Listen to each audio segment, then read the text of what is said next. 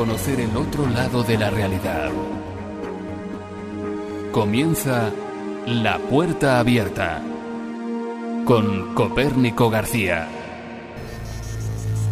El poeta francés Baudelaire afirmó que la astucia más hábil del diablo es convencernos de que no existe. En la sociedad actual, esa máxima parece cumplirse, pues paradójicamente, junto al descreimiento generalizado, proliferan las sectas satánicas y el culto al príncipe de las tinieblas.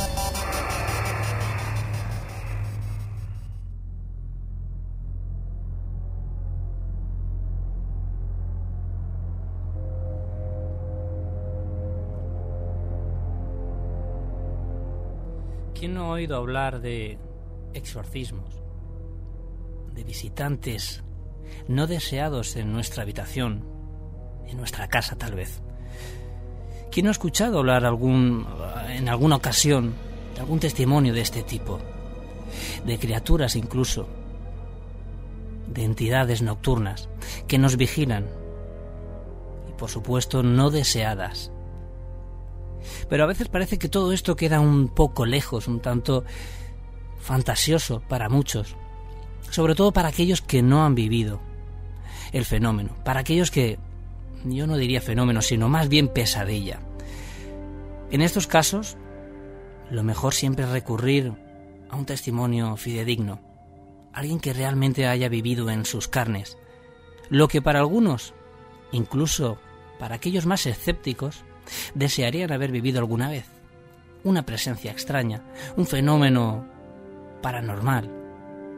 Pero os aseguro que de mano de los testimonios, esto puede llegar a ser una verdadera pesadilla.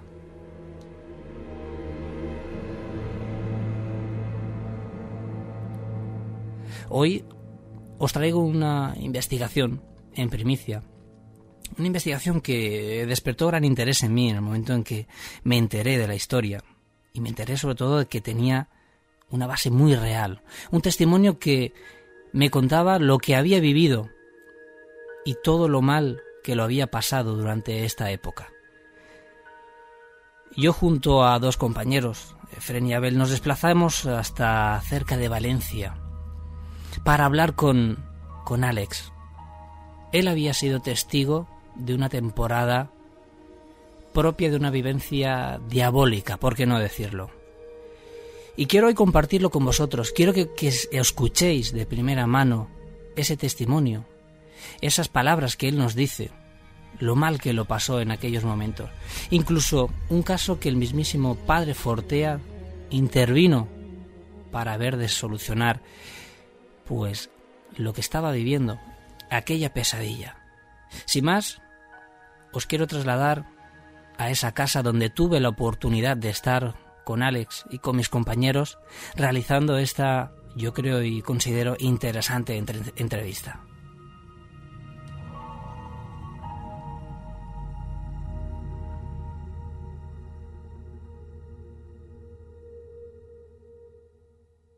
Estamos aquí con Alex, podríamos decir también participante del foro de, Onipa, eh, en su casa y bueno, él nos, nos, ha llamado, más bien se puso en contacto conmigo pues para, para contar una historia que yo creo que desde luego merece pues toda, toda la atención porque estamos hablando de, de, de una fenomenología pues bastante extraña en la que incluso pues tenemos de por medio un exorcismo a, una vivienda.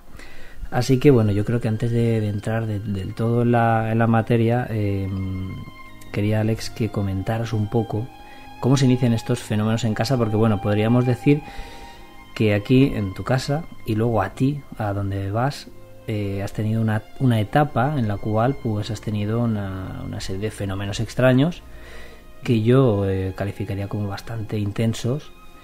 Pero claro, todo esto a razón de una causa, o parece ser, o tú crees por lo menos que fue eh, hubo una, causa, una causa la cual pues hace que detone todo esto para que para que en una casa donde digamos no pasaba nada, ¿no? Era un lugar donde no había pasado nunca nada, o tú nunca habías tenido ningún, no, aquí ninguna no había habido nunca ningún ningún tipo de, de cosa anómala que...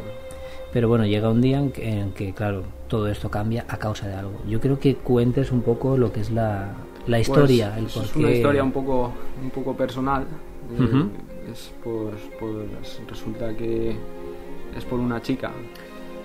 Hace algún tiempo eh, conocimos en el grupo de amigos a una chica, ¿no? Entonces, digamos que era una chica que me gustaba bastante, ¿no? Sí. Y, y bueno, pues yo a ella también. ¿No? Lo que pasa es que yo era bastante reacio a, a sal- a- a salir ¿no? con ella por, no sé, circunstancias que tenía por aquel entonces. Entonces digamos que no me atrevía a dar así el paso, Sí. como aquel que dice. Em, eh, cuando ya me atrevo a dar ese paso, ¿no? de decirle, oye, mira, te, te quiero mucho, tal, pues resulta que quedo con ella Sí. y el día anterior se había puesto a salir con mi hermano. Vaya. Entonces fue un golpe muy fuerte. Claro, porque tú ya estabas un poco con la idea, ¿no? De, de- Claro, yo, yo no- eso no, no me lo esperaba, ¿no? Entonces fue como un golpe de shock tremendísimo. Claro, y además con tu hermano, que madre mía, ¿no? Exacto, además con mi hermano, que no te puedes alejar porque tienes Claro. contacto con él, etcétera. Eh, yo en aquella, en aquella época yo vivía solo en, en esta casa. Mi padre estaba con mis abuelos porque estaban en avanzada edad, entonces pues, mm, Sí, para- estaba durmiendo con Ujú. ellos y para ver que estaban bien, etcétera. Y yo pues estaba, esta casa estaba sola, Ujú. vivía yo aquí Sí. y los fines de semana pues digamos que mi hermano pues venía con su novia, ¿no? con, Sí. con esta chica. Que era la chica que te gustaba a ti en en un Sí, yo, principio, yo claro. estaba, eh, como, como se dice, locamente enamorado, ¿no? Ujú. Y, y bueno, eh, digamos que ella, el comportamiento de ella hacia mí, pues fue cada vez mucha amistad, mucha confianza y, y digamos que esta- pasábamos mucho tiempo juntos, ¿no? Y cuando llegaba el fin de semana Sí. eh, venían mi, mi hermano y ella y bueno, pues estaban aquí, ¿no? Y yo pues estaba derrumbado. Entonces Claro. yo me, me tenía que, pues que, que subir, a lo mejor hacía como que me iba y me iba a la terraza, ¿no? Y Claro. decía que me había ido a tomar algo con los amigos y tal. Pero todo para no, no estar Claro, viendo para no eso porque me, me afectaba mucho. Claro. ¿no? Entonces yo pues la única vía de mm, para toda esa tristeza, porque yo lloraba mucho por las noches, muchas veces.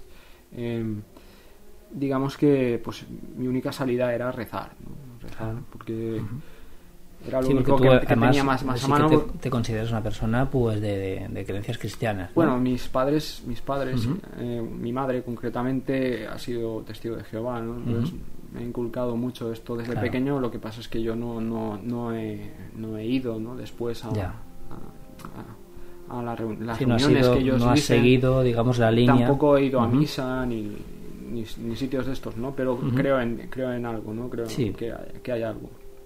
Entonces yo pues rezaba, y siempre Ujú. rezaba y rezaba y rezaba, pero pero nunca pues eh, aquello seguía igual. Y yo cada vez estaba peor. A tus rezos e- eran para que todo aquello acabara, para sobre todo para ese sufrimiento que tenías Que tú. cambiase algo, yo- a mí lo que más me hacía daño es que vin- vinieran a- aquí Claro. a, a casa. Claro, claro. Porque digamos que era como presenciar mm, una, una cosa pues que es que me dolía mucho el Claro. alma, me dolía bastante. Normal, normal, claro. Pues cierta noche, eh, ya cuando, cuando ya estaba yo muy, muy mal, eh, digamos que cansado ya de, de rezar, ¿no? Y un poco en plan rebelde, también yo, no- digamos que no, no soy creyente en, en- en temas de... no era creyente en temas satanistas ni, ni este tipo de cosas, ¿no? Pero me dio por... Digo, voy a ver qué pasa y voy a rezar y en vez de pedirle a Dios voy a Claro. pedirle a, al malo, ¿no? A- Al demonio. Entonces, pues, digamos que Un poco yo creo que por la desesperación ya, ¿no? sí, También llevado de- por la rezando Ujú. llorando prácticamente. O sea, eh, recé, ellos estaban en la otra habitación. ¿vale? Y yo estaba pues escuchando Claro. me, me imag- en- me imagino Sí, que, sí, sí, que os- en, en la intimidad que tenían ellos. la intimidad que tenían ellos y, y bueno, yo pues digamos que lo estaba pasando muy mal, Claro. y no se me ocurrió otra cosa pues que un, gran error del cual siempre me arrepentiré, me arrepiento de pues de rezar al, al maligno, ¿no? y, y yo pues rezando pedí que se marcharan de, de mi casa, porque no podía soportar eso.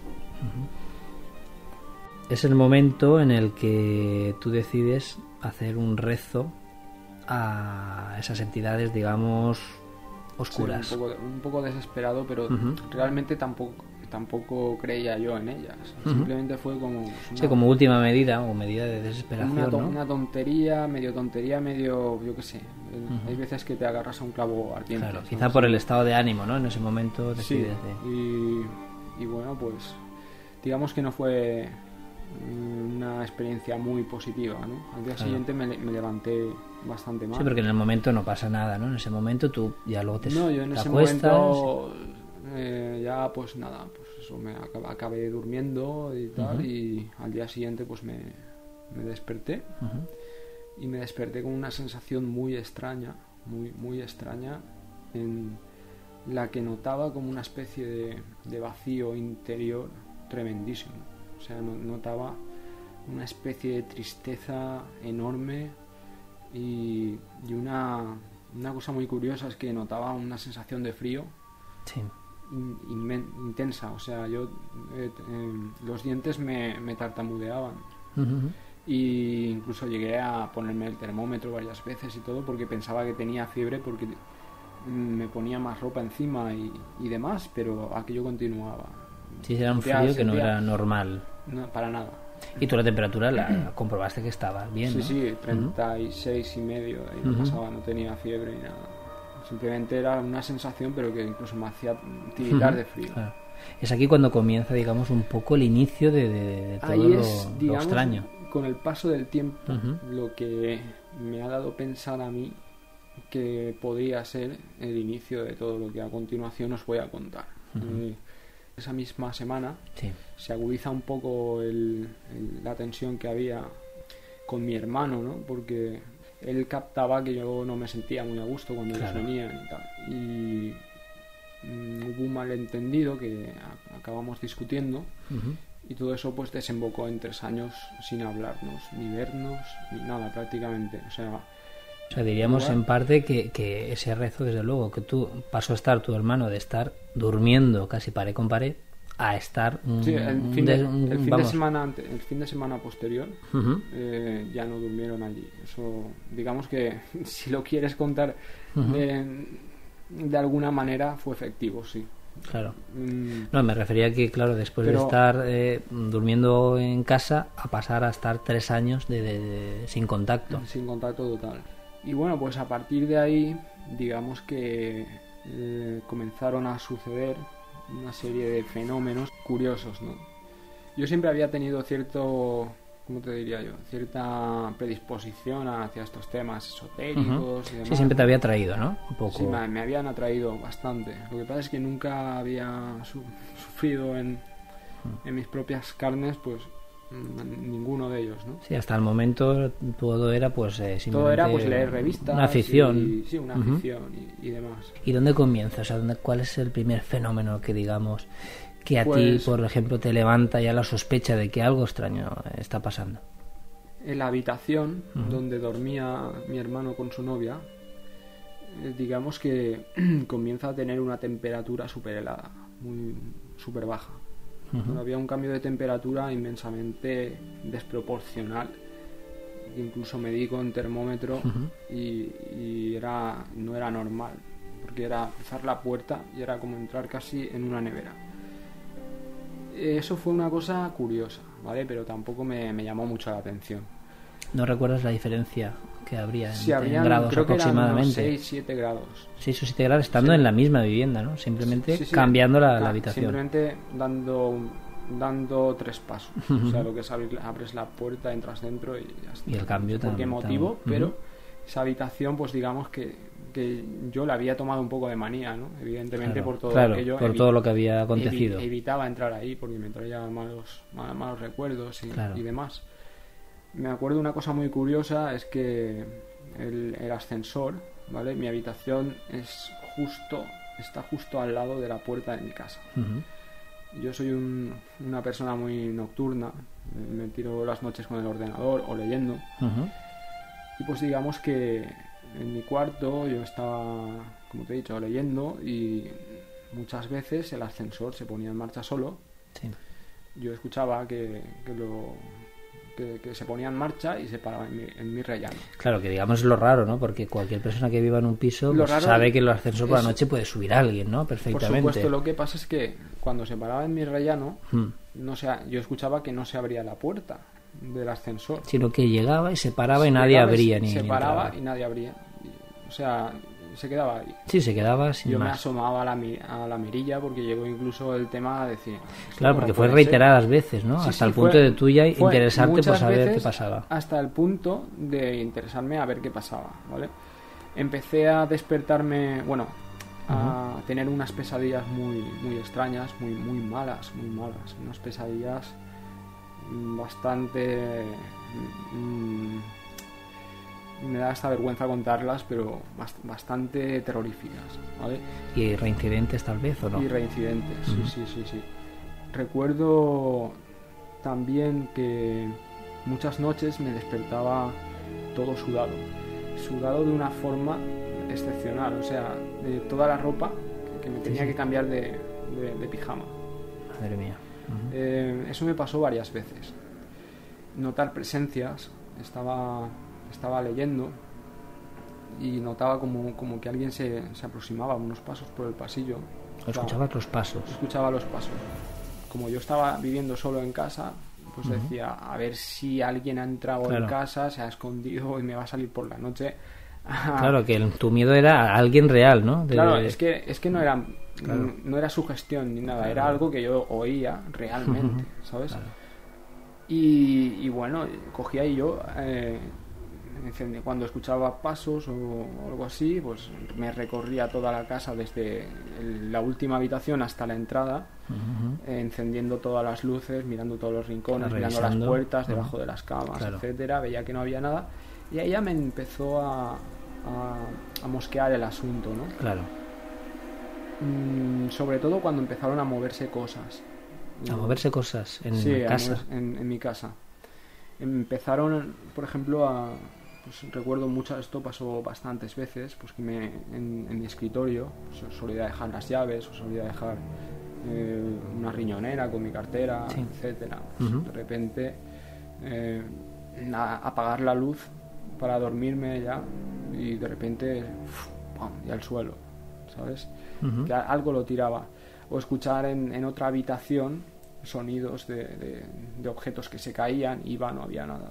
Además, objetos que comprobabas tú que no era normal el que cayeran Claro. solos. Claro, por supuesto, en una habitación Claro. eh, donde está todo cerrado y aparte el, el objeto pues tiene que recorrer una trayectoria, ¿no? Para, Claro, digamos. Que, que eso se oía el desplazamiento del objeto Y cómo lo- y caía. cómo caía. Encendía la luz, estaba en el suelo y lo volvía a poner en su sitio. Estas cosas empezaron a, a suceder tan asiduamente, desde pequeñas tonterías hasta cosas más en- enrevesadas, eh, que empecé a interesarme por el tema psicofónico. ¿no? Es Claro. decir, vamos, a si aquí pasa algo, voy a probar a ver qué, qué, qué- qué- está pasando. ¿no? Entonces me, me compré una grabadora, eh, me uní eh, a un amigo en al que le, enseñé, le enseñaba yo las, las grabaciones que iba consiguiendo. Él se impresionó por, por este asunto, entonces digamos que comenzamos a investigar un poco juntos. ¿no? ¿Tú en ese momento ya pensabas o sabías que era eh, debido a lo que tú habías hecho? O, Yo eh, pensaba eh, que, que algo estaba pasando, pero no, no sabía la causa. No Todavía sabía- no lo atribuías todavía tú no a aquello. No porque todavía no me había puesto en contacto con las personas que me solucionaron Claro. el problema. Claro, porque todavía la cosa va a más, o sea, no se queda ahí, no se queda no, simplemente en las psicofonías la cosa, y en los ruidos ni en los golpes, sino hay algo más todavía. la cosa se va grabando. Incluso eh, ocurren fenómenos con testigos, eh, eh, con personas que, que ya digamos que no es una experiencia subjetiva mía, ¿no? Claro. que pueda decir yo estoy alucinando, sino Claro. que otras personas pues lo, lo vieron. ¿no? Eh, ha- había algo que me hacía tener pesadillas, que movía cosas en mi casa, que si yo me iba a otra casa se movían también, eh, o, le, o, le, pasaba a alguien, me había dicho, hoy me ha pasado una cosa muy rara. Y tal. Sí, que no era aislado de la casa, o sea, no estaríamos hablando en este, en este no caso no de una casa encantada, sino que era algo que desde luego te acompañaba a ti donde tú fueres, donde tú te movías, te desplazabas, pasaban también fenómenos, a ti y a los que estuvieran allí contigo, no era tampoco algo que solamente percibías tú. Entonces, al pasar esos fenómenos es cuando yo, mm, digamos que más me interesaba por, por estos temas, más, más me obsesionaba y yo pues pensaba pues lo típico que se piensa, que son espíritus o, tal, ¿no? Y, yo pues cogía mi grabadora y pues siempre estaba pues grabando y grabando y grabando en esta en la casa esta donde mayores cosas pasaban fue donde menos resultados psicofónicos obtuve. Sin embargo en otros lugares donde yo iba eh, obtenía más. Llegas incluso a hacerte como un diario de, fenomenología extraña que tú pues minuciosamente vas pues, confeccionando ¿no? diariamente o anotando un poco como ese cuaderno eh, un poco cuaderno del terror, yo creo que lo, llamaremos así, de todo lo que va ocurriendo. Sí, sí, esas experiencias eran ya tan, tan raras y tan extrañas. Y yo ya, pues en internet y, tal, pues había, había leído bastante. Y bueno, pues, pues me dio pues por recopilarlas todas, tratar de ponerle fecha a las que me acordaba y, bueno, y a partir de entonces intentar pues escribirlas, ¿no? Y, bueno, ahí pues relato un poco pues mm, casos que me han ocurrido, pues como por ejemplo experiencias. estar, estar en, mi cama leyendo mm, sobre las 3 de la madrugada y escucharse, mm, no escucharse, sino sentir dentro de mi colchón como algo, como un dispositivo electrónico, creo recordar porque que vibraba dentro del colchón y yo mm, sacar todas las sábanas, todo, hasta encontrarme el colchón completamente normal y no, no había nada. o sea, de repente estar leyendo tranquilamente y el colchón empezar a vibrar, a vibrar de una manera pues totalmente extraña, evidentemente. Sí, sí, totalmente extraña y, sin causa... o sea, sí, sí, que te lleva hasta el punto de quitar las sábanas y investigar, digamos, por si había algún tipo de... o sea, llegó, llegó a, llamarme tanto la atención, ya por, creo que a la tercera vez que me pasó, eh, hasta tres veces llega a pasarte lo del colchón. Sí, lo del colchón, lo del colchón hasta unas tres veces aproximadamente, que, incluso me planteé el coger unas tijeras y, abrir a ver. Por ejemplo, en otra ocasión recuerdo que compartía estas investigaciones psicofónicas con, con un amigo, ¿vale? Un íntimo, un íntimo y buen amigo mío y me planteó, pues él estaba un poco decaído en su casa y tal, y me dice, oye, ¿por qué no, ya que estás tú solo ahí, pues me voy a pasar ahí una semana o dos? Estamos ahí, estar en compañía y tener el contacto más, positivo. claro. Yo a mi, a, mi, a mi amigo, yo no había comentado apenas nada. de lo que a ti te pasaba, ¿no? De lo que a mí me pasaba nada. Solo Simplemente comentabais el tema de psicofónico, las experiencias. Tema psicofónico únicamente. A él se alojó en el cuarto del fondo, que era el, el cuarto donde la temperatura estaba más baja. Él empezó a tener ahí una serie de pesadillas que eran, digamos, eh, no diré similares, ¿no? pero parecidas a las, a las que yo tenía. Hasta que un buen día me dice, oye, no sé qué demonios pasa en este cuarto, pero es que desde que estoy aquí, y ya llevaba un par de semanas, ninguna noche ha pasado sin que tenga una pesadilla. Es cuando, cuando empezamos a indagar sobre el tema de, del, satanismo y de porque yo recordaba que había hecho un rezo. Claro, tú en ese momento es cuando ya recuerdas que habías hecho un rezo diabólico, una invocación. Y había escuchado una entrevista radiofónica al padre Fortea. Entonces eso ya me dio un poco la alerta, ¿no? Diciendo aquí a ver si va a haber algo que no sean psicofonías o que... Claro. Entonces vamos a casa de un amigo y le pedimos una cámara de vídeo. Una cámara de vídeo porque mi, mi, amigo me decía que en esta habitación escuchaba ruidos, escuchaba, se sentía mm, igual eh, como que le, bajaban las sábanas, sí, sí. como que le, destapaban. Sí, y, y, bueno, pues nada, traemos la cámara de vídeo y esa última noche en que se quedó él ahí, eh, él estaba en su, en, su, en su habitación, yo en la mía, yo aún no me había dormido. ya eran altas horas de la madrugada y veo que, pues eso, pues que, viene a mi cuarto, me llama, oye, eh, ¿qué pasa? Y dice, bueno, no, no, no me vas a creer, pero vamos a ver, tú ya sabes que yo no me asusto por estas cosas, yo tal y cual, y me contó que, eh, pues nada más apagar la luz, había estado escuchando unos golpes, ¿no? Que primero él atribuyó, pues, a algún, pues, no sé, a algún vecino, algo, sí, algo escuchaba algo dentro del armario, que algo que se movía dentro del armario. Apagaba la luz y de repente escuchaba arañazos en el armario. Encendía la luz, veía que no había nada y estaba un poco así, así, volvía a apagar la luz y de repente ya mm, los arañazos empezó a escucharlos en la cabecera de su misma cama, a escasos centímetros. Ahí ya me imagino que se, se, alarma por completo. A él se alarma por completo. Esto, si lo entrevistáis, os lo podrá decir más, más claramente. Y bueno, pues viene a, decirme, a ver, ahí pasa algo, porque yo no ahí no sé qué, demonios pasa, no me vas a creer, pero ahí hay algo, tal, me explica un poco el tema y decidimos poner una cámara de vídeo grabando en infrarrojos, ¿vale? Con el Night Entonces, eh, él eh, tiene valor, sigue durmiendo en la habitación. Grabándose con la cámara, ¿no? Al mismo tiempo ponemos que una cámara grabando en la que, bueno, la grabación, a ver si la puedo extraer y la podéis colgar en vuestra web. Eh, porque llega, pues, llega a verse algo incluso en la grabación. Sí, sí, sí, sí. sí. En la grabación se ven se ve como él se acuesta, eh, mm, apaga la luz, yo cojo, cierro la puerta y con la luz infrarroja, esta que tienen las cámaras, una, una, Sony de estas, y bueno, pues sale de la esquina inferior izquierda de la pantalla hacia el centro, sale una esfera transparente y se coloca justo enfrente de la cámara. Pasado un minuto o dos después de que yo hubiera cerrado la puerta. Se queda estática.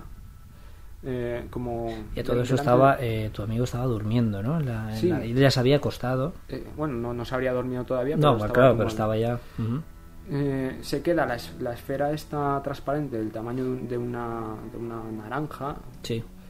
flotando enfrente de la cámara y una segunda aparece de la esquina inferior, esta vez derecha, en diagonal y se pone junto a ella y se quedan las dos fijas en, el centro, como observando a la cámara. Sí. Entonces, eh, inmediatamente cogen y se van y, se meten debajo de la cama. Y ahí desaparecen, ¿no? Y ahí desaparecen. En toda la grabación de la cinta ya no vuelven a salir. Y es que, claro, es un, suceder de, acontecimientos que incluso. Porque llega un momento en el que tú. Eh, ves una, una figura. Sí, lo que, te, lo que, te, estaba comentando antes. Y que incluso esta figura llega eh, a agredirte. Pero eh, no sé si es en este momento o fue antes cuando incluso llegas a contactar con el padre Fortea, hmm. porque ya estabas ya, pues claro, yo, creo que muy, muy, muy preocupado por esto. Por correo, mm, a raíz de, este, de estos incidentes, de decir que mi amigo pues acabó Mm, esa misma noche ya fue la última. Claro, me imagino que al ver la grabación, ¿no? Yo creo que nos impresionó bastante. Claro, claro, normal. Eh, era algo raro, era algo extraño, em, digamos que mi amigo pues se tenía que marchar de viaje, se va a Japón, yo abandono un poco el tema este de, las investigaciones, de, grabación. sí, desconectas un poquito de... Trato de desconectar un poco, pero los fenómenos siguen ahí. Claro. Los fenómenos siguen ahí. Eh, yo ya había buscado, tratado de buscar ayuda en el, en el padre, con el padre Fortea. Tú ya habías, te habías puesto en contacto ya con él porque claro. No, por, sí, por correo electrónico en, la, página que, ah, que, él, tenía. Le habías puesto un poco los, los hechos y me, habían respondido ayudantes suyos, ¿no? diciendo pues, que rezase, que, sí, que todavía no habías llegado a contactar directamente con, con, él. Todavía no, todavía no. Pero a raíz ya de lo que te voy a contar, ahí sí que ya me alarmé bastante y dije, esto mm, tengo que hablar con él, aquí está pasando es algo. cuando llega esta noche, yo creo que de la aparición, de esta aparición que tú Sí, eran... de presencias. Era esto, cualquiera que lo escuche, pues es evidente que no, no lo va a creer o va a pensar que es una alucinación o va a pensar pues cualquier historia. Claro, son esas cosas que decimos que hay que vivirlas para, para Son saber ese que no tipo lo- de no lo cosas que, como, como, como se dice, te acojonan. Te Claro. acojonan hasta tal punto de, de que pierdes la... Dices, estoy soñando o, o qué diablos pasa aquí.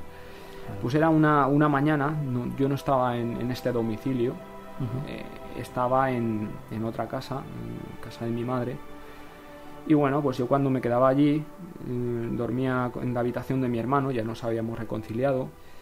Que luego hay un tema con tu hermano que luego cuando cuentes lo de Sí. lo de esta aparición, este encontronazo que tienes, vamos a puntualizar también que me parece Sí, esto es muy importante. es muy importante de mencionar. Es, es muy importante. Pero bueno, vamos a esa mañana que te despiertas tú, ¿no? O- Sí, porque era por, la mañana. Es por la mañana. Pues nada, un día normal de, de mañana. Mi hermano pues se levantaba a las 7. Yo estaba durmiendo en una, una- en una colchoneta en el suelo, en la habitación. Y bueno, él se había dejado la puerta abierta. Era de día, entraba luz por la puerta. Eh, resulta que estoy tumbado, boca abajo. Y estoy ya despertándome. Esto pues abro un poco los ojos. Porque estoy... Eso que estás ya... Sí, estás en, un poco en duermevela todavía. Sí, y veo pues que se oscurece un poco la habitación y miro de reojo como alguien está en la puerta. Entonces yo pues nada, digo, "Ah, mm, será mi, mi padrastro pues que me, me, me iba a Sí, decir alguien algo. que ha entrado a la habitación. Sí, me, y Ujú. me iba a decir algo. Entonces yo pues nada, naturalmente le digo, sin levantar la cabeza ni nada, le digo, ¿qué quieres? ¿O qué, qué pasa? Claro. Pero no, no obtengo respuesta, entonces me llama un poco la atención Claro, es lo que hace quizá que te alarmes un poco y, y ya gires la vista, ¿no? me, a ver. no me alarmo, simplemente me, me- me giro porque veo que no me responde Claro. y, y ahí ya es cuando me, veo una figura eh, antropomorfa, o sea, una figura parecida a algo humano, ¿no? La figura de un cuerpo humano, eh, como si fuera eh, de un humo espeso de color marrón oscuro, con los bordes difuminados y eh, orejas como, como de- lo más símil que puedo encontrar es como de gato. O sea, tenía, eran, Ujú. era, pero simplemente eso, una silueta. Y translúcido a la vez. Y, y dejaba pasar, dejaba pasar la luz, era, era como un, un humo, era un humo. Sí, sí, era un humo y además que tú eh, me, me comentabas Yo- también que incluso pensabas que incluso eh, en todo caso podía absorber parte Sí, de la luz, ¿no? Era- no sé, no sé, me, me dio un poco la impresión de que incluso parecía como que absorbía un poco la luz porque era como más oscuro en su interior y más difuminado en los bordes.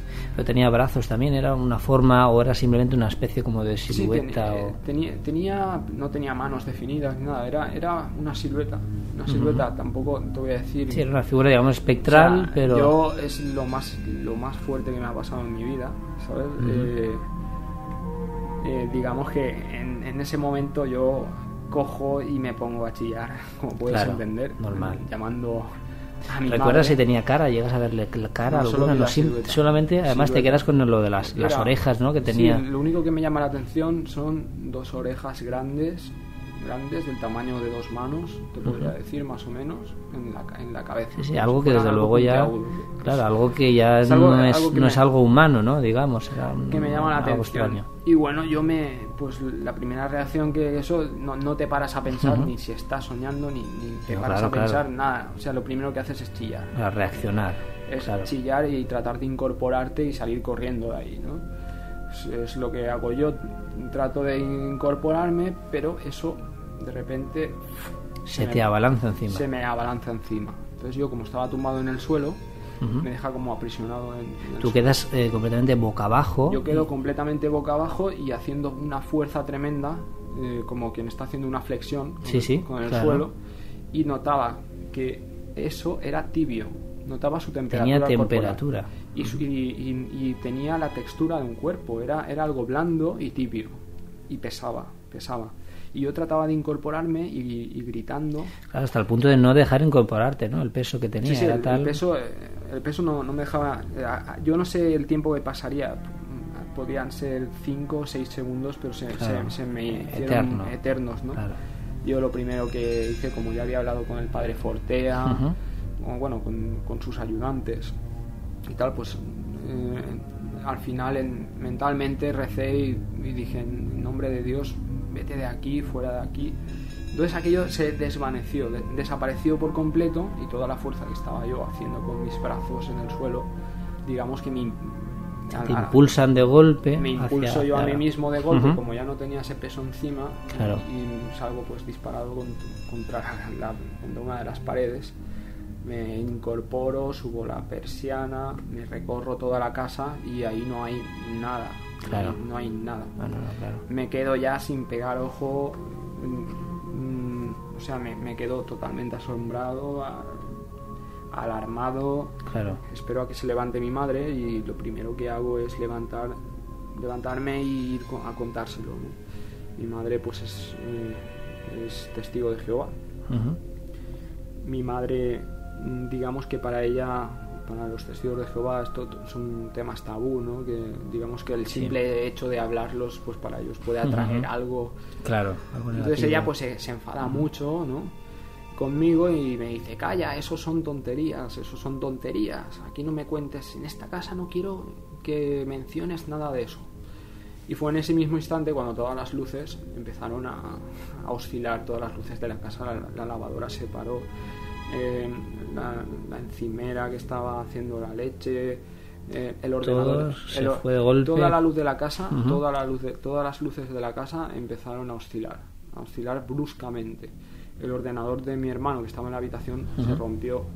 Claro que bueno, que, que mm, por buscarle una lógica pues podría ser algo natural que hubiera habido una, una subida, ¿no? Pero yo creo que la casualidad sobre todo es que justo estabas hablando Justo de esto en y en ese momento cuando Es- te levantas, es cuando como vas... que aquello, como, como que eso, se, aquella cosa se indigna y ante mi madre diciendo eso son tonterías, pues digamos Se ofende, ¿no? De alguna manera se podríamos decir o que se ofende. yo no soy ninguna tontería, ¿vale? Claro. Y, y crea eso ahí.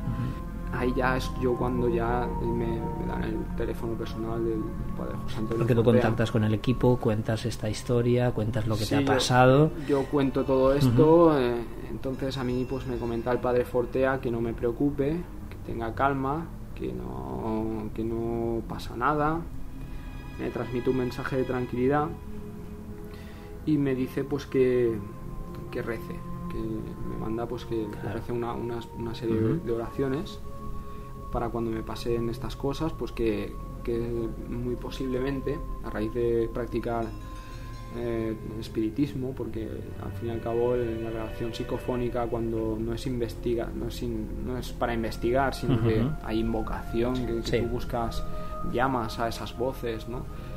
Digamos que, según el padre For- José Antonio el Sí, es una, oficial es una interacción activa con, el, con ese otro lado, ¿no? Exactamente. Pues digamos que había abierto una puerta. Yo le había contado también el- lo de la invocación al diablo, esta y, y tal. Y, y bueno, él me dice que indudablemente, que bueno, que él recibe cientos de, de llamadas a- a- al año, ¿no? Claro. Al año igual puede atender unos, igual salen tres, cuatro casos en España, ¿no? Que a lo mejor uno es un exorcismo pero- y los demás son influencias demoníacas.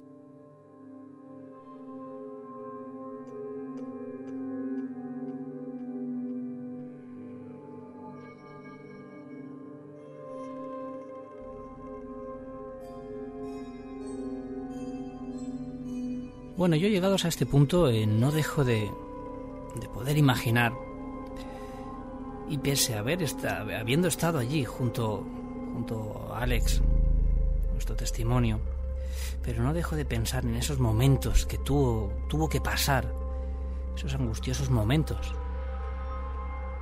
cuando realizó esa, esa especie de, de rezo, esa especie como de, de misa negra personal, en la cual pues se encomendaba a, esas otras criaturas, a ese otro ser oscuro, cansado ya de tal vez de hacer los rezos convencionales. ¿Hasta qué punto, cómo debe de estar una persona para llegar a tales extremos? Quizá era inconsciente, como él bien decía, en tanto de, de lo que de lo que iba a ocurrir o lo que le iba a deparar un futuro no muy lejano. Pero no deja de sorprenderme sin duda esa reacción, el ver cómo eh, Alex nos contaba esta historia, totalmente real por supuesto, y que entre a veces algún balbuceo, presa quizá del, del, del, propio nervio, el propio nerviosismo que, que tiene uno cuando cuenta estas historias. Pues nos contaba y nos relataba de esa manera, como estáis oyendo, tan clara como la que nos dice que se levantaba con esos sudores fríos, que él pensaba que estaba enfermo. Y no solo él, porque además incluso tuve la oportunidad de hablar con, con el padre de, de, Alex, el cual, y pese a no querer dar nombres de, de, su testimonio, sí que nos contó incluso algunos algunos hechos muy extraños o que él consideraba muy extraños y evidentemente que yo también considero muy extraños. Fue algo realmente impactante toparnos así, cara a cara con un testigo de un hecho pues yo creo que bastante bastante impresionante como es el de este tipo de presencia, este tipo de de bueno, de algo más que vamos a seguidamente a, escuchar, porque la cosa no queda aquí. Después de haber contactado con el padre Fortea para que le solucionaran el tema, porque bueno, él lo que quería era una solución, él no pretendía buscar ningún tipo de fama, ni mucho menos, ni atención, solamente quería estar bien, quería poder dormir tranquilamente y hacerlo de manera continua, sin esas pesadillas terribles que él nos asegura que tenía. Así que bueno, vamos a ver cómo sigue nuestra historia, nuestro testimonio, nuestro Alex, contándonos aquello que pudo convertirse quizá en algo peor. Quién sabe, vamos a ver, vamos a escucharlo.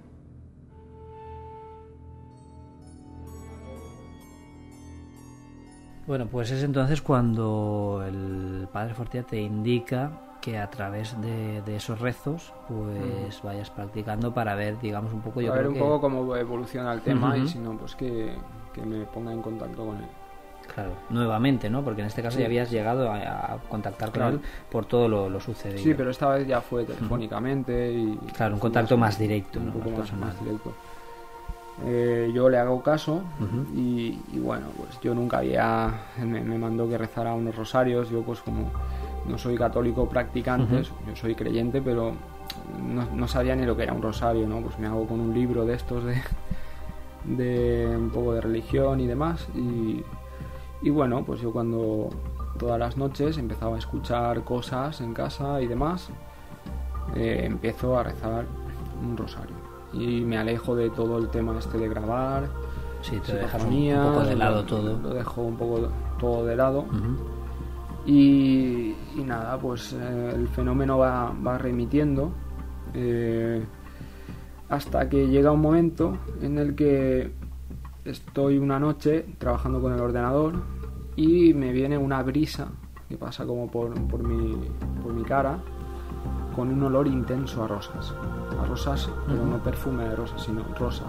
Sí, sí, rosas naturales. Sí, sí, sí, rosas naturales. Yo esto lo había escuchado decir, ¿no? Eh, tal, lo había leído por algún sitio y tal, pero nunca, nunca me sí, había pasado. No había. Uh -huh. Me llamó mucho la atención. Luego se lo comenté, se lo comenté a él y, y bueno, pues me, me dijo que, que posiblemente eh, había intervenido alguna figura angelical y, uh -huh. y eso era el, sim, el, signo de que sí. al igual que mm, me dijo que en, en, en, lugares con fenomenología demoníaca se pueden presentar olores sí, desagradables, desagradables sí. etcétera uh -huh. pues digamos que las presencias angelicales pues se representaban pues con olores normalmente a rosas sí, rosas, Lo, recuerdo que me llamó que uh -huh me, me llamó, me, me, dijo que se llamaba osmogénesis. Sí, así es. Sí, es uh -huh. conocido en, la parapsicología. Y entonces, bueno, ya llega un momento en que te va, va remitiendo todo esto, pero... No, no obstante, uh -huh. eh, no obstante, eh, muere mi abuelo, eh, a pesar de todo, ya remitido, pero no... Mm, si no, no, acababa de, no, finalizar, no, de, de, no, del todo, y viene, nos ponemos en contacto con un cura, porque uh -huh. yo le había comentado a mi padre esto, pues... Mm, y viene y hace pues un exorcismo a, a la uh -huh. casa, pues, una especie de oraciones por las habitaciones y, sí. y va pues tirando agua bendita y me, me, aconseja que no vuelva a hacer prácticas espiritistas y, claro, lo normal y, en estos casos. Y ahí, pues ya parece que cesa un poco. Y yo creo que entonces ya desde entonces, a, digamos, desde este tiempo, eh, cual se hace, digamos, pues esta bendición de la casa ahora, pues mm, no podríamos decir, digamos, que han remitido totalmente los fenómenos, pero sí, desde luego, no con aquella virulencia que podíamos tener o con esas apariciones, ¿no? Desde luego que... Exacto. Eh, después de todo lo, lo sucedido, ¿qué piensas realmente que, que ocurrió o a qué piensas que es debido a aquello? Ahora ya has cambiado de opinión totalmente. me ya no soy escéptico, Claro. soy creyente más férreo a, pues esto, a, la, religión, a la religión católica o a Dios, como lo quieras llamar. No, no quiere decir que vaya a misa ni nada de esto. No, no, claro. Pero digamos que es lo, lo único así pues que me ha solucionado el Claro, problema, los consejos de este sacerdote. ¿Y qué le dirías a la gente, a esta gente que hace prácticas, a lo mejor sin ton ni son, como son la Ouija, sin, sin, sin pies ni cabeza? Bueno, o hace este que- tipo de rituales, a casi, yo creo que sin Lo que saber yo lo le que diría puede a la pasar. gente, lo que yo le diría a la gente, dos cosas. Vamos a ver. La primera cosa que se dice que muchos investigadores han dicho, ¿no? De, esto, tú vas a investigar, Ujú. ¿no? Pero puedes acabar siendo tú el investigado. ¿sabes? Claro, que un poco lo que te ha venido a pasar a ti, ¿no? En este caso. Exacto. Y lo que sí que es peligroso, lo que sí que es peligroso es, y aconsejo a la gente que se aleje por mm, completo, aunque vayan en compañía de gente que diga que, que controla del tema, que tal, es lo de la práctica Ouija. La práctica Ouija es un, es un abre puertas a mundos desconocidos que nada tienen que ver, en mi opinión, con el mundo psicofónico. Mm, y esto ya es una opinión mía, ¿vale? Sí, sí. Más tienen que ver con entidades mm, de origen demoníaco. De, de origen. Yo antes estas cosas a mí me daban risa, como cualquier otro oyente pueda estar escuchando. Pero mm, desde que yo he leído todo esto, he visto estas cosas, estas pesadillas, muchas más cosas que no he contado porque el tiempo pues Sí. cuenta. Pues eh, yo me he hecho más creyente, la Ouija es muy peligrosa, muy peligrosa. Tú puedes hacer la Ouija mil veces y no pasar nada, Claro. pero puedes hacer la Ouija un par de veces y, y te, y Y te te puede, que te y te- te puede pasar Efectivamente. que, que bueno pues alguna entidad se adhiera a ti otra o trate de bueno el fenómeno más grave es la posesión demoníaca según, según me Claro, ya entraríamos a... For- Fortea ujú. A temas ya un poco, yo creo que más, más complicados, ¿no? pero es, es un pues, fenómeno muy típico es un fenómeno muy muy típico además tú que eres investigador lo, lo habrás comprobado en entrevistas que pues esto quien hace la ouija pues a lo mejor esa misma noche se ha despertado en medio de sudores o ha tenido Sí, unas pesadillas o fenomenología paranormal. Yo, en mi opinión, de, est- de estas cosas hay que alejarse porque no son un juego.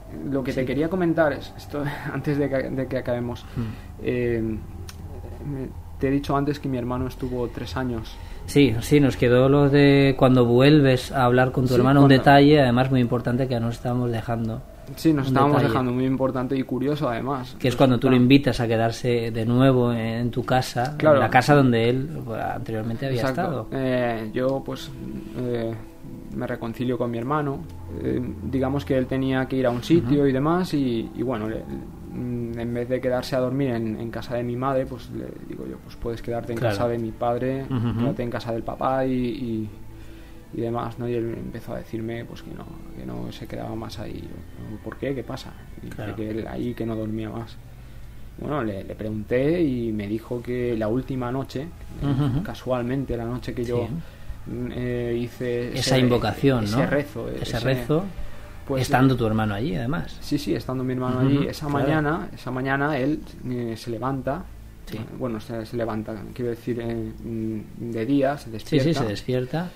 eh, y ve que abren la puerta de la habitación. ¿no? Entonces él, pues como eh, lo primero que piensa es que soy yo. Claro. ¿no? Y estoy invadiendo un poco su intimidad, se enfada bastante y, y dice, ¿qué haces? ¿Qué haces? Pero de repente eh, no obtiene respuestas, eh, se fija un poco más y resulta pues que, que, bueno, se gira y ve que no soy yo, es, una, es un, una- un hombre que había entrado por la puerta, estaba asomándose y le miraba con una, con una son- sonrisa sarcástica.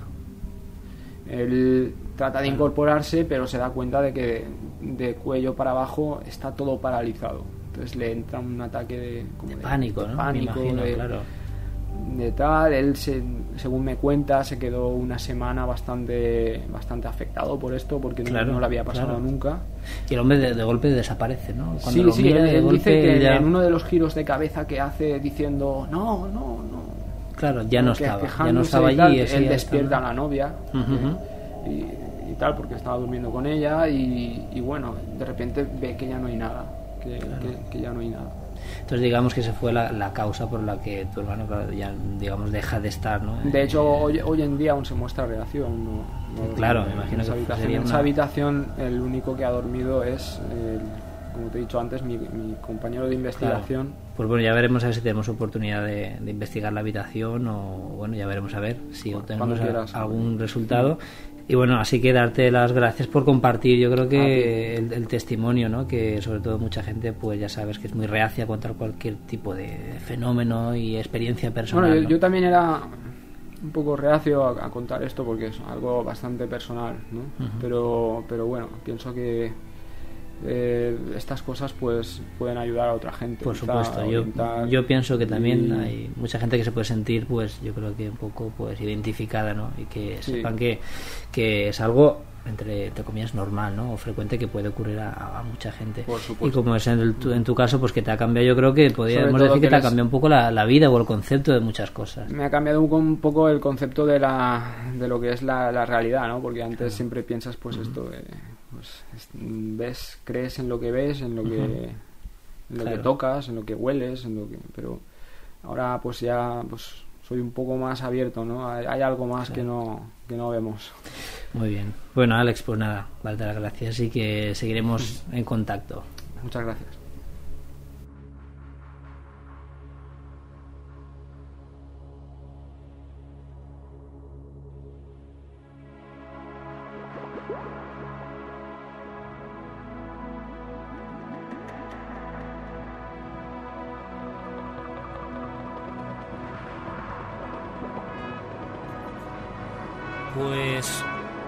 Ahí teníamos el, el relato de, de- de Alex, que vamos, yo creo que no deja impasible a nadie. Algo totalmente sobrenatural, ¿por qué no decirlo? Realmente algo sobrecogedor. Porque bueno, ¿cómo reaccionaríamos si cuando estamos acostados y al despertar por la mañana ya de día con luz en nuestra habitación vemos que una figura se entreasoma en, en, el- en la puerta, mirándonos. Y casi yo creo que de- de- del propio impacto de ver la, la figura, no podemos atinar a hacer nada más, tan solo mirar. Y en este caso observar que lo que vemos no se trata de un ser humano, sino de una criatura, de un ente, de una entidad con orejas como de gato como nos decía Alex, de aproximadamente 10 centímetros. Esas orejas nos indican desde luego que no es un ser benévolo. O por lo menos eso es lo que a Alex le transmitía, esa sensación de algo que no era normal, de algo que allí no debía de estar en ese momento.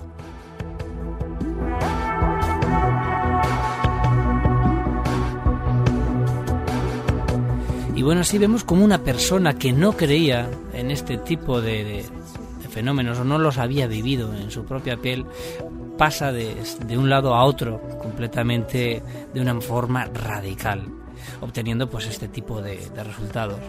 Es así como en él pues nace esa inquietud, esa inquietud por lo desconocido, por la investigación, como hemos podido escuchar, y junto con un amigo comienzan a hacer algunas investigaciones, algunas grabaciones psicofónicas que hoy he traído aquí para vosotros. Unas grabaciones psicofónicas con un matiz muy interesante, con una personalidad propia que yo quería que pudieseis escuchar, ya que la primera vez que las escuché allí en, el propio domicilio de Alex, hubieron, hubo, bueno, algunas, hubieron varias que desde luego me pusieron la piel de gallina. Y eso que bueno, ya vengo escuchando alguna que otra grabación psicofónica. Pero desde luego estas de Alex tenían algo especial, tienen un matiz muy personal. Incluso, ¿por qué no también eh, decir algunas eh, un tanto desagradables? Unas grabaciones con un punto siniestro, ¿por qué no? Un punto además que, que a mí desde luego me ha desatado muchísima inquietud por este tipo de grabación. Y que aquí nuevamente, porque bueno, vamos a ver unas psicofonías obtenidas allí en este, en este domicilio, pero también otras en otros lugares que fueron registradas en el transcurso de eh, estas vivencias que tuvo Alex hasta que, bueno, por suerte, hoy por hoy han finalizado, aunque él nos ha dicho que en, allí en su domicilio continúan ocurriéndose algunos fenómenos, pero bueno, con una, un nivel, digamos, mucho más bajo que el que contando, ¿no? Era algo, sin duda, que tenemos que, corroborar y que iremos y que realizaremos nuestras pruebas. Pero antes de esto, yo quiero que analicemos un poco estas psicofonías. Y que además me atrevo a decir que en este caso vamos a poder observar que la psicofonía tiene más o mayor influencia o más que ver con la persona, con el investigador, con el sujeto que experimenta, que no con el entorno.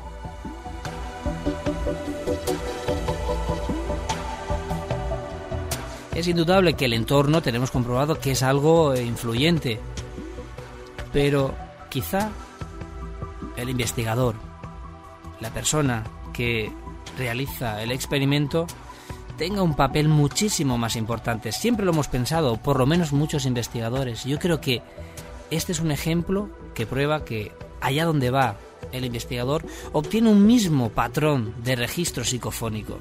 Yo creo que vamos aquí a escucharlo y vamos a, a ver esto como es así. Es una realidad todavía no comprobada, desde luego. Pero vamos a ver qué opináis. Voy a comentar las psicofonías y vamos a escucharlas.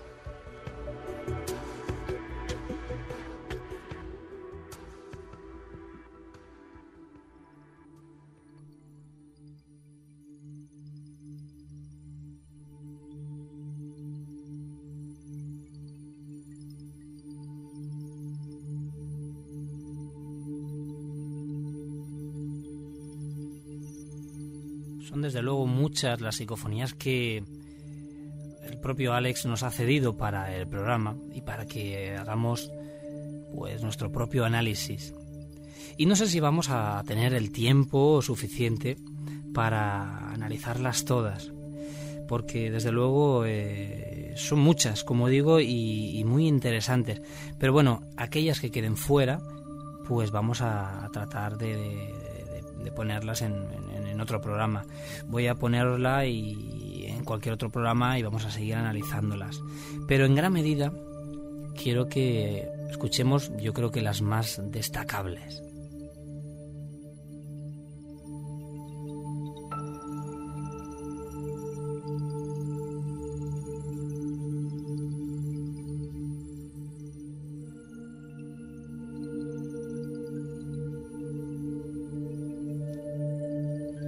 Quiero repetir que bueno, eh, cada grabación no está siempre realizada en su domicilio, sino que bueno, están realizadas en varios domicilios, en varias estancias fuera e incluso en, el, en, lo que pueda ser eh, lugares eh, apartados de, de su casa como es el caso de incluso un par de cementerios que visitaron para realizar pues este tipo de pruebas psicofónicas.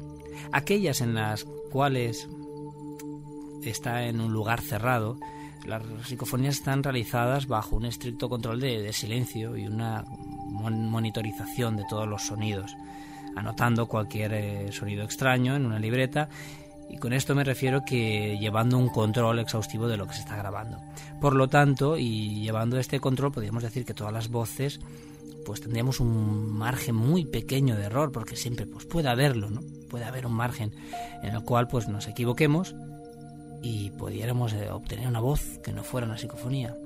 Pero vosotros, que ya sois oyentes de, la puerta abierta, vosotros que ya sois un tanto expertos en, esto de, escuchar psicofonías, seguro que vais a notar ciertos matices que ya os van a decir que sí, que, que estos son psicofonías reales. Aquellas incluso que, que nos ha pasado Alex, en el exterior, vamos a escuchar eh, alguna, me parecía estaba escuchando antes, que se oían los grillos incluso sobre la, grabación. Pero repito, las que están en interior tienen una grabación totalmente en silencio y con un control exhaustivo. Hay algunas que nos van a sorprender, algunas que a mí, como decía anteriormente, me es extraño utilizar la expresión de que me han gustado. Me han gustado por su, por su contenido, por su interés eh, a la hora de investigar el fenómeno, pero desde luego muy espeluznantes. Vamos a ir con las primeras.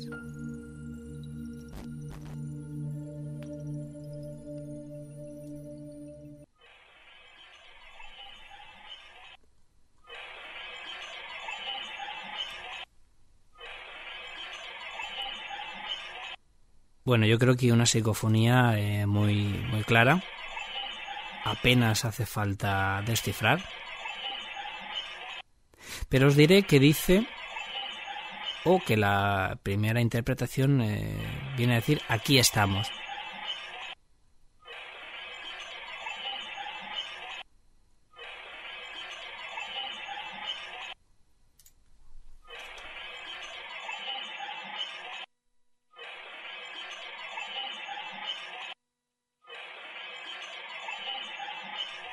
Muy clara, muy nítida, con ese matiz eh, peculiar de las psicofonías. Y vamos eh, a buscar otra, otra grabación, como por ejemplo esta, en la cual eh, la voz nombra uno de los investigadores, en este caso Carlos, que sale esta voz y dice el nombre de Carlos.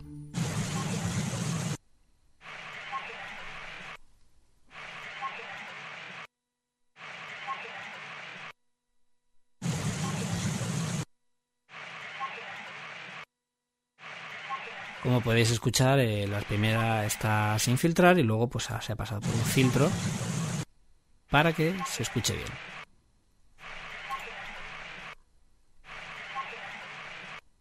Bueno, vamos con otra.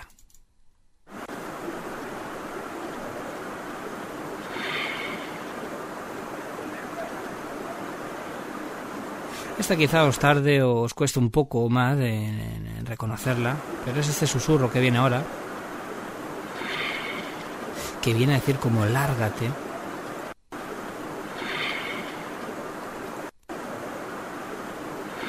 Ahí lo tenemos. Y luego eh, después hay unas pequeñas voces también aquí. Como de tono radiofónico de transradio. Ahí están.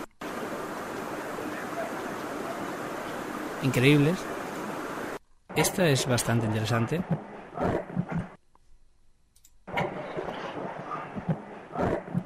Porque aparentemente, si ponemos atención, voy a poner otra vez antes de decir nada. Fijaros que dice, a mí no me disparen.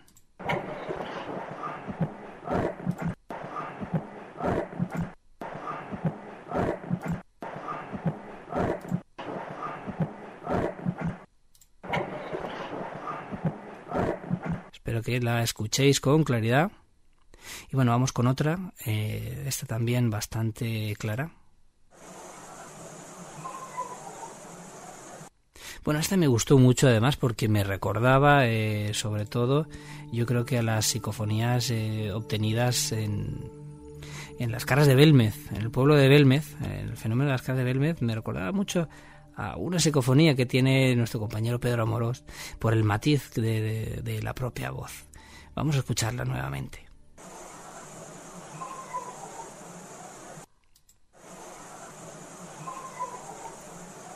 Bueno, vemos el tono, como dice, es el demonio.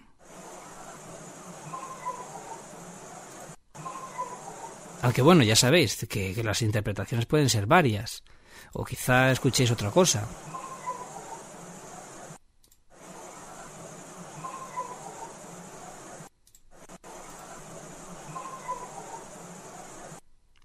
Bueno, vamos a ver con una eh, con una pregunta en una de las grabaciones en la cual pues eh, obtiene una, una respuesta.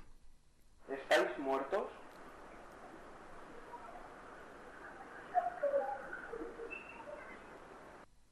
A ver si lo habéis oído porque se oye muy flojito. ¿Estáis muertos?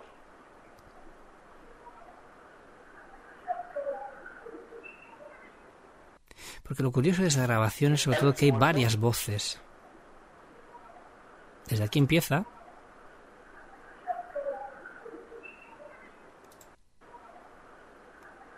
Aquí, por ejemplo, yo ya no interpreto prácticamente nada, son voces para mí ininteligibles. Pero bueno, ahí las tenemos.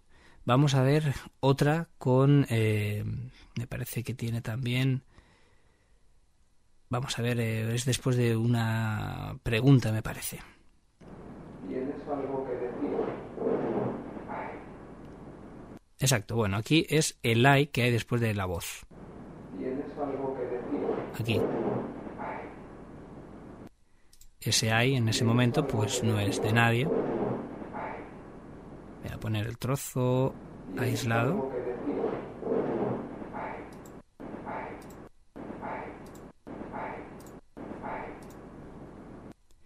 Esta también tiene un- una claridad bastante interesante.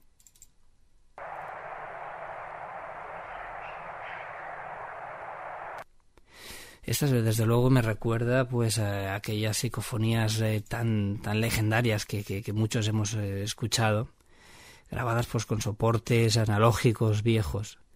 Pero bueno, yo creo que ya habéis escuchado lo que nos viene a decir.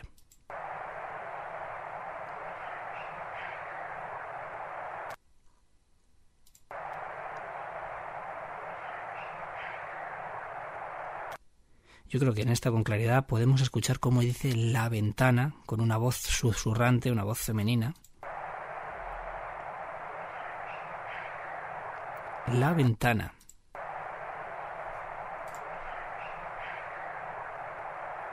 Vamos con otra.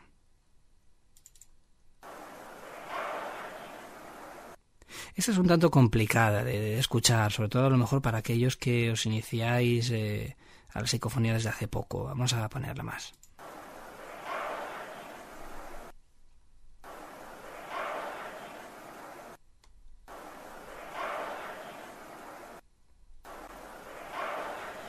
Bueno, pues dice yo creo que también con bastante claridad, largo de aquí.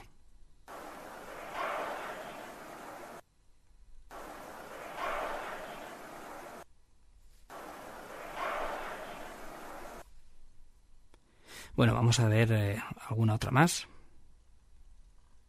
¿Hay alguien?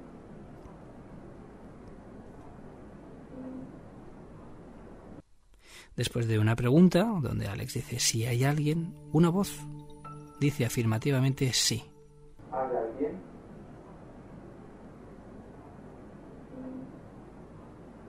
Una voz además que yo calificaría como femenina. Dice un sí largo. Ahí está.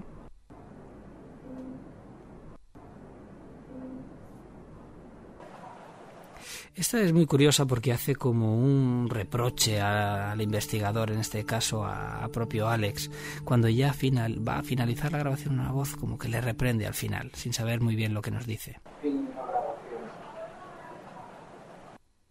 Fin grabación. Escuchamos como él dice fin de la grabación y seguidamente una voz femenina que no sabemos muy bien qué es lo que nos dice. Fin de grabación.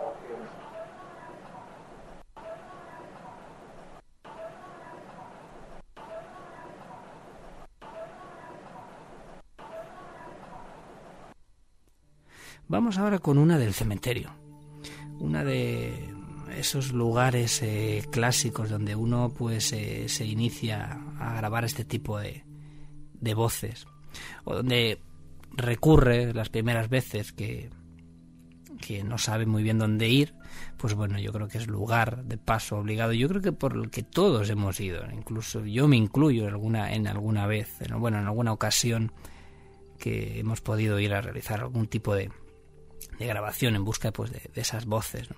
Como siempre digo que bueno es un lugar como cualquier otro e incluso donde se obtienen menos voces. Todo depende del cementerio porque cementerios con mucha historia, cementerios donde sí que han tenido una serie de, de, de acontecimientos que pueden promover la aparición de este tipo de voces. Pero como vemos y como decía anteriormente, en este caso, en el caso de, ya no de Alex, sino en el caso de, cualquier investigador, sí que se observa que cada persona, cada investigador obtiene un tipo de psicofonía, conecta, por así decirlo, con un tipo de voces, con un tipo de patrón de voces. Y en este caso yo creo que vamos a ir viéndolo y vais a ver que hay un factor en común en todas las voces. Vamos a escuchar esta del cementerio.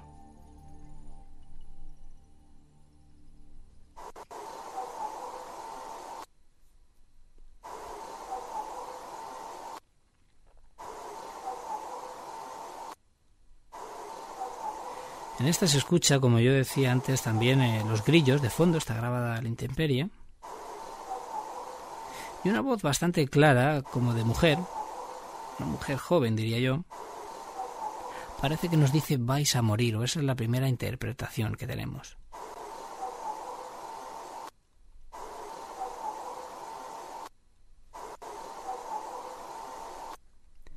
Y bueno, vamos a pasar yo creo que a una de las voces, eh, pues yo creo que más inquietantes de, esta sesión. Una en la cual pues eh, Alex me, me, estuvo enseñando a mí, a, a compañero eh, Fren y Abel que me acompañaban, en la cual pues... Eh, bueno, descubro algo eh, bastante extraño que no había pues escuchado hasta entonces. Se trataba de una conversación entre voces o una serie de susurros y rumores captados. Para los que llevéis más tiempo o seáis más conocedores en, la materia, haría referencia a esa grabación de Germán de Argumosa, donde el profesor obtiene una grabación, según dicen, de 30 minutos, quizá más, en la que se escuchan una serie de voces, lamentos, lloros, una grabación muy angustiosa. Es la primera vez que me topo con una grabación extensa en la cual hay multitud de voces y registros, en este caso inentendibles en absoluto, vamos, por lo menos para mí, y que la verdad me, me causó una gran sorpresa. Además, no un solo un fragmento, sino dos, y quiero que lo, que lo escuchéis.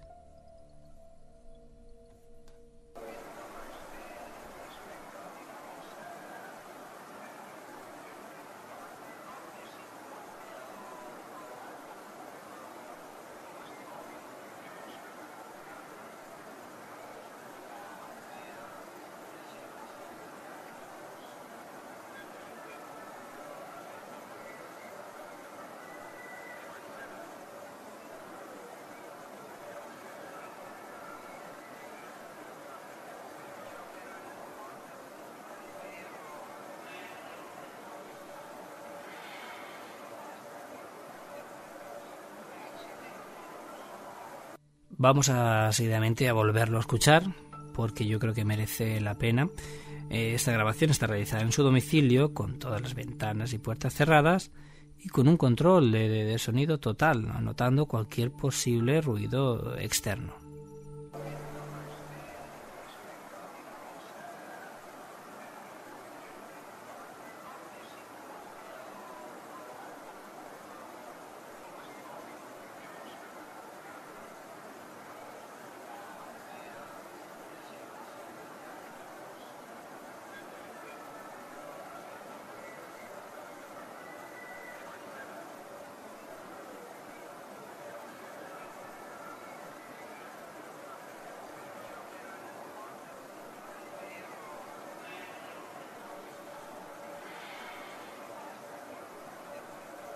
Bueno, es impresionante, desde luego, yo creo que para todo el que la oiga, porque cargada además de, de muchísimos matices, voces, tonos, incluso como especie de melodías.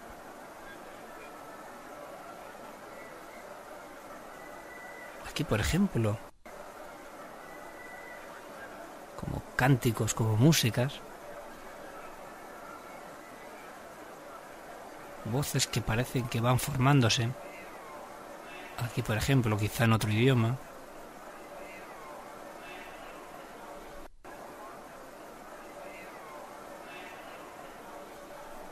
Y entremezclada con un rumor de fondo cargado de, de sonidos extraños.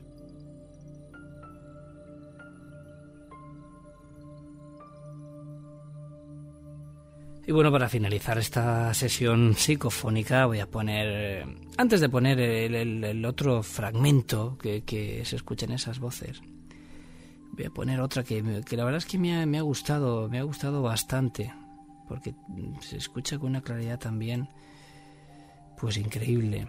Algo que además una voz que no se sabe muy bien qué es lo que nos dice.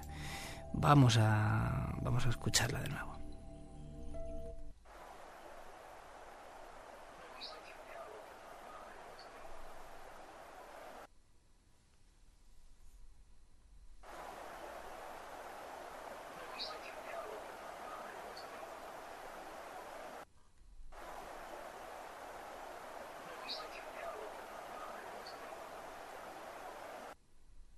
Muy clara aquí, además, con un tono de voz eh, muy de, de, de transradio también, como decía. Voz masculina, quizá en otro idioma.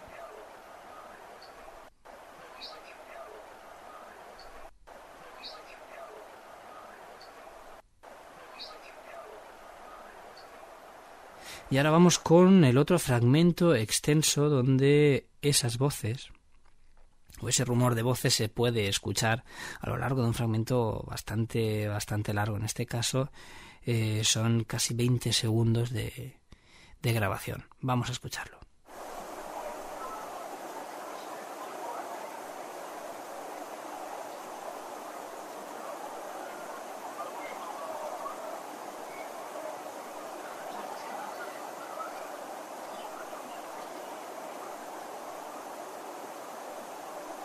Pues ahí teníamos de nuevo otra grabación similar, la de antes, donde podemos ir escuchando esas voces.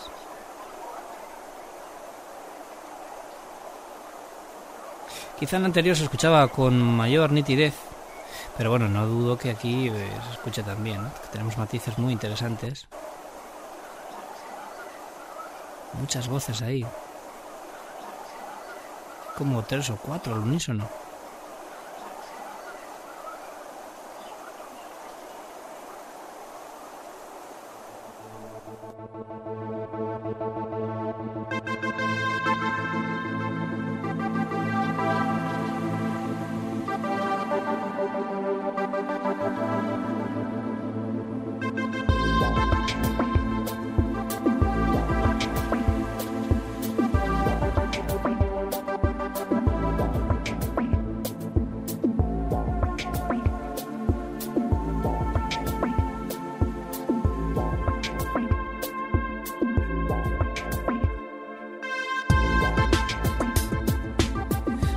Pues ya llegamos a la recta final del programa, donde espero que ya os eh, sintáis un poco, un tanto satisfechos con el programa de hoy, habiendo dado este repaso y habiendo estado pues eh, ahí dentro de esa investigación de campo, esa investigación cara a cara con el fenómeno y en este caso más bien cara a cara con el testigo. Yo lo que mm, pretendía era que, bueno, haceros sentir un poco, pues, como nosotros cuando vamos ahí a casa de Alex, en este caso, sentiros que, este, que estuvierais ahí al lado, al lado sentados, hablando con, con Alex mientras él nos contaba, pues, todo esto. Y luego, pues, ese pequeño repaso que hemos tenido psicofónico, que sin duda mm, quedan más psicofonías, pero que vamos a escucharlas en un próximo programa. De eso no cabe duda, porque han quedado psicofonías muy impactantes y muy interesantes, pero que bueno, habría que hacer un programa completo solamente para, para las, las psicofonías. Y bueno, ¿qué más? Cosas nuevas, que ya tenemos un grupo en Facebook eh, titulado La Puerta Abierta, Ciencia y Misterio, donde podéis entrar, donde mm, debéis de entrar si escucháis y si tenéis eh, Facebook. Y si no lo tenéis, pues bueno, os podéis crear una cuenta y participar pues con todo el grupo de, de amigos de, de la puerta abierta que allí vais a encontrar. En este caso, pues bueno, vamos poniendo algunas cosas, tanto usuarios como yo mismo subo desde fotografías, algún evento y alguna cosa más. También una novedad, pues bueno, que ya tenemos un servicio de, de mensajes de móviles, un servicio de SMS, para poder pues contactar en directo en el caso en que se haga el programa de la puerta abierta en directo. Y si no de un programa a otro también podéis pues contactar eh, con la puerta abierta. Tan solo debéis enviar un mensaje de texto al número 7505 con la palabra misterio.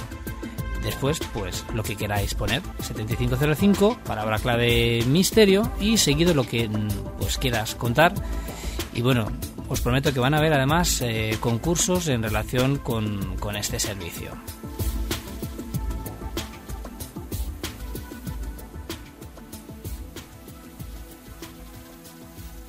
Así que bueno, eh, quisiera mandaros un saludo a todos los eh, seguidores del programa, aquellos del Facebook, aquellos que no tenéis Facebook y aquellos que bueno escucháis pues mm, de cualquier otro método el programa y que, es de vuestro agrado sobre todo. Espero que pronto tengamos otro programa de la puerta abierta con nuevas investigaciones y nuevos casos que sin duda van a ser, pues yo creo que del interés de, de todos, como siempre suelo decir. Sin más, me despido, un saludo y hasta la próxima.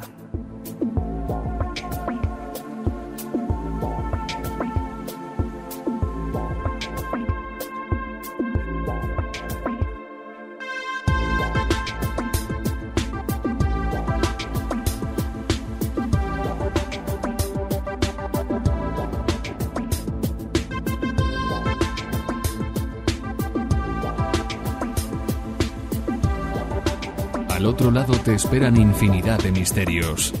La puerta abierta. Entra.